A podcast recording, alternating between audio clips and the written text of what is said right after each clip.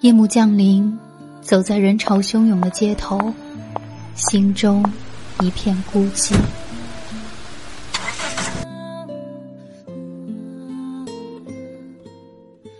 这些年过去了，身边的人来了走，走了也没再来过。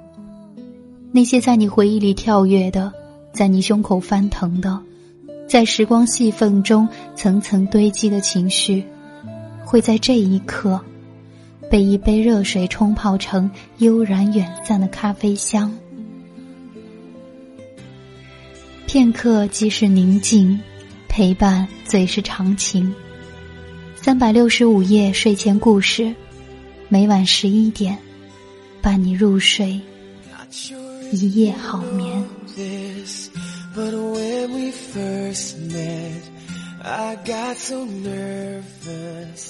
I couldn't see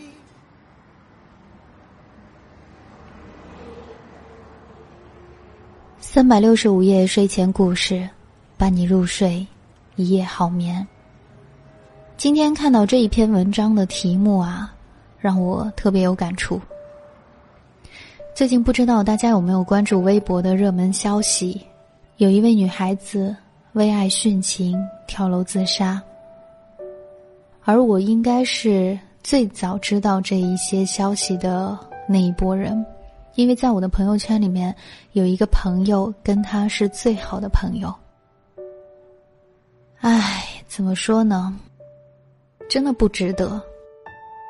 毕竟，为了一个不爱你的人而放弃那么多爱你的人，这个怎么算都不划算。可是，人有时候啊，真的就是一念之间的。在你这个念头冒起来的时候，如果没有人阻止你，如果你自己没有想通，可能一下子几秒钟的时间，人生就走到了另一条分岔路上。这篇文章题目是：谁不曾在爱里傻逼过？来自言辞。爱一个人是会自爱的，这是张小娴说的。我家从来没有富裕过，小时候还挺穷，生活曾一度窘迫到一日三餐只能吃清汤挂面。尽管这样，我妈依然是个爱美的女人。不论生活再艰难，她总是会梳上特别好看的发髻，整整齐齐的出门去。每个月总要从牙缝里省下些钱来，买上一件新衣服。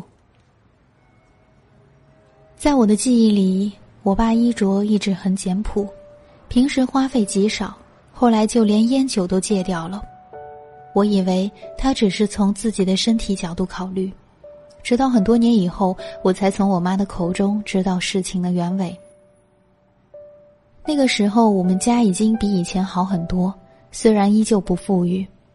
我妈要参加一个阔别十年的同学聚会，好面子也是人之常情，所以她想买一件特别能拿得出手的衣服。我爸陪着逛了好多趟街，他终于看中了一件，兴冲冲的没看标签就去试衣服了。衣服很好看，我爸特别满意。拿他的话说，衣服衬的你妈就像国母似的。可是，一到最后看价格的时候，傻了眼。打完折要差不多一万块。我妈把衣服放下就回家了。一万块钱对于一个普通工薪阶层的家庭意味着什么？意味着大半年的生活费，意味着我父母两个人一个多月的工资。这衣服太贵了。我妈当然是不会买的，我们都知道她喜欢那件衣服，每次路过那家店就能看到她眼里那失落的神情，可她再也没有提过那件衣服的事。她跟我爸说，实在买不到就算了，她穿去年的衣服去一样的。后来我爸把那件一万块钱的衣服买回来了，他说哪里能一样。一万块是我爸除去家庭开支省了一整年的钱，他毫不犹豫的全部拿出来给我妈把那件衣服买下来了。我现在都记得我妈捧着那件衣服，娇嗔的埋怨我爸乱花钱时眼里闪动的泪光，和星辰一样耀眼迷人。那是我第一次和我妈讨论我爸。我说：“我也想嫁一个像我爸这样的男人。”我妈笑笑说：“可别找你爸这样的了，又穷又笨，为了我能多买一件衣服，只能把烟酒都戒掉。谈恋爱的时候更傻，我们那个时候隔得远，你爸每天骑二十多公里自行车来看我，每天都把自己的饭钱省点下来，给我买什么小发卡之类的，非要我跟他发火才不这么干了。”别看我妈这样说，但她脸上的笑遮不住她的幸福感。原来我爸是因为这个才把烟酒戒掉的。妈，你觉得我爸是这个世界上最好的男人吗？没见过这个世界上全部的男人，在我的世界里，算吧。我跑到我爸身边去，急着表功。老爸，老爸，我妈说你是这个世界上最好的男人耶，最高的评价了吧？我爸咧嘴傻笑着说：“对你妈好了几十年，才换得这个评价，你以为容易呀？”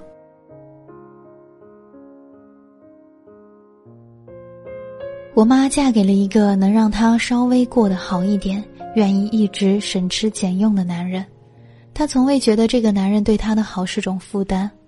我爸也觉得对一个他爱的人好没什么不对的，他们幸福了几十年，我想原因太简单，他们相爱，并且对爱的理解一致。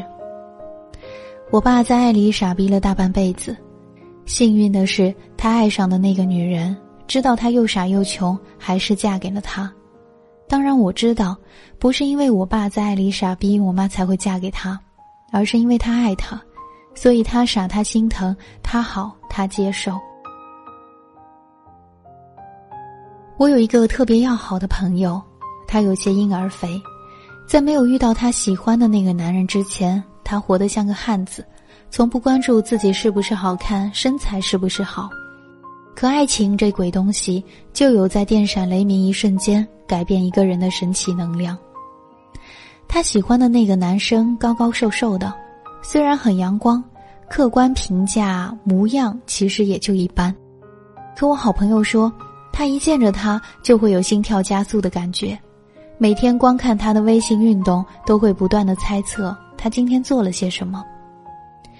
我们这些朋友说，喜欢就去表白啊，你不说他怎么知道你喜欢他呀？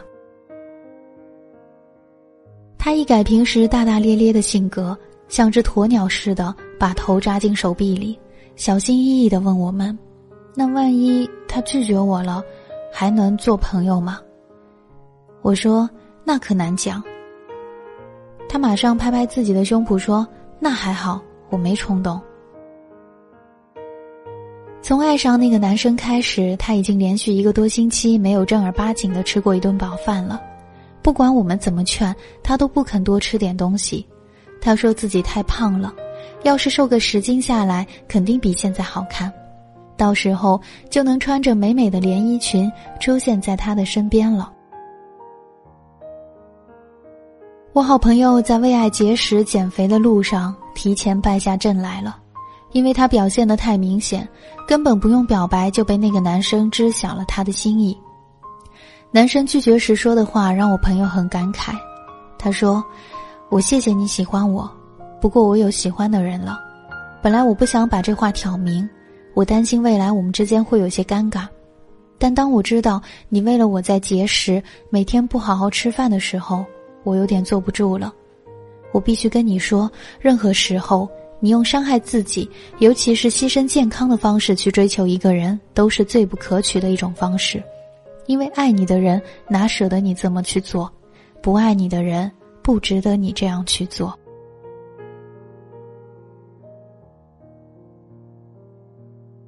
姑娘虽然傻逼了一次，可从中也收获了不少。除了那个男孩子告诉她的话，她还明白了对方拒绝她不是因为他伤害自己，而是他一开始就不喜欢她。感情这回事儿，大多数人往往误会了因果关系。以为是你对他好，他才会爱上你，然而实际上是因为他爱上你了，或者已经对你有好感了，你对他的好才有价值，你为他的付出才会令他感动。从小到大，我都特别喜欢买书。上学还得靠父母养的时候，家里条件不太好，我没有什么零花钱，又不好意思向父母提买除教科书以外的书的要求，只好从早饭钱里抠。通常要饿上半个月不吃早饭才能买一本书，可我还是乐意这样做。也许面对心爱之物的时候，时常会失去理性，捉计百出，只为能达成所愿。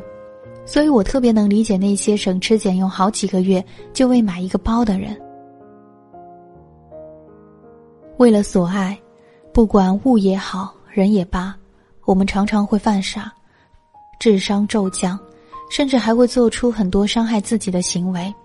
只是在爱里傻逼的我们，常常忽略了一件事：所爱之物只要能存够钱，就能买回来属于你；可所爱之人的需求点万万千千。